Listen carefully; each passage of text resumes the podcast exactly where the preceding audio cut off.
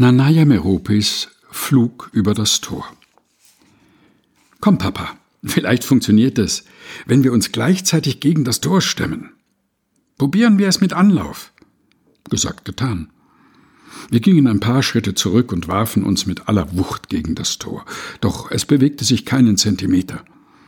Der Schnee, den ein Schneepflug vor unserem Gartentor aufgeschüttet hatte und der sich nun als vereister Block außerhalb wie auch innerhalb des Gitters fast einen Meter hoch auftürmte, war einfach nicht zu überwinden.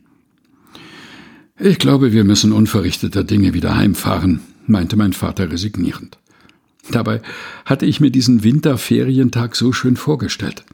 Mein Vater wollte nachschauen, ob der strenge Winter im Garten oder am Haus Schäden angerichtet hatte, und ich freute mich auf ein paar schöne Stunden im Schnee, wobei ich einen Schneemann bauen wollte. Nach einem Augenblick der Verzweiflung hatte ich eine Idee. Papa, du könntest mich über den Zaun werfen, und ich versuche dann von innen das Tor frei zu bekommen. Mein Vater zögerte kurz. Vielleicht hatte er Angst, dass ich es von der anderen Seite auch nicht schaffen würde.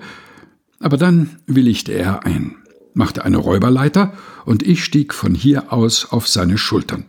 So packte er mich und schubste mich mit Schwung über das Tor. Und ich genoss den freien Flug durch die Luft und landete weich im unberührten Tiefschnee. Mit den Händen in meinen warmen Winterfäustlingen buddelte ich den Schnee zur Seite. Zunächst ging das auch ganz leicht und machte mir durchaus auch Spaß. Dann aber geriet ich an die aufgeschüttete Eisschicht und musste immer und immer wieder kräftig gegen den harten Schnee treten, bis sich nach unzähligen Versuchen endlich etwas rührte. Mein Vater, der die ganze Zeit über von außen kräftig gegen das Tor drückte, hatte Erfolg. Das Tor bewegte sich nun. Nach und nach schafften wir gemeinsam einen so großen Türspalt, dass auch mein Vater in den Garten eintreten konnte. Als dieser schöne, abenteuerliche Wintertag zu Ende ging, wollten wir meiner Mutter lieber nichts von meiner Gartentorflugbezwingung erzählen. Sie wunderte sich nämlich sehr über meine zerkratzten neuen Stiefel.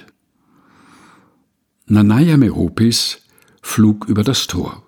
Gelesen von Helga Heinold aus Lebenslichtspuren. Ein Buch mit einem Geheimnis. Engelsdorfer Verlag, Leipzig.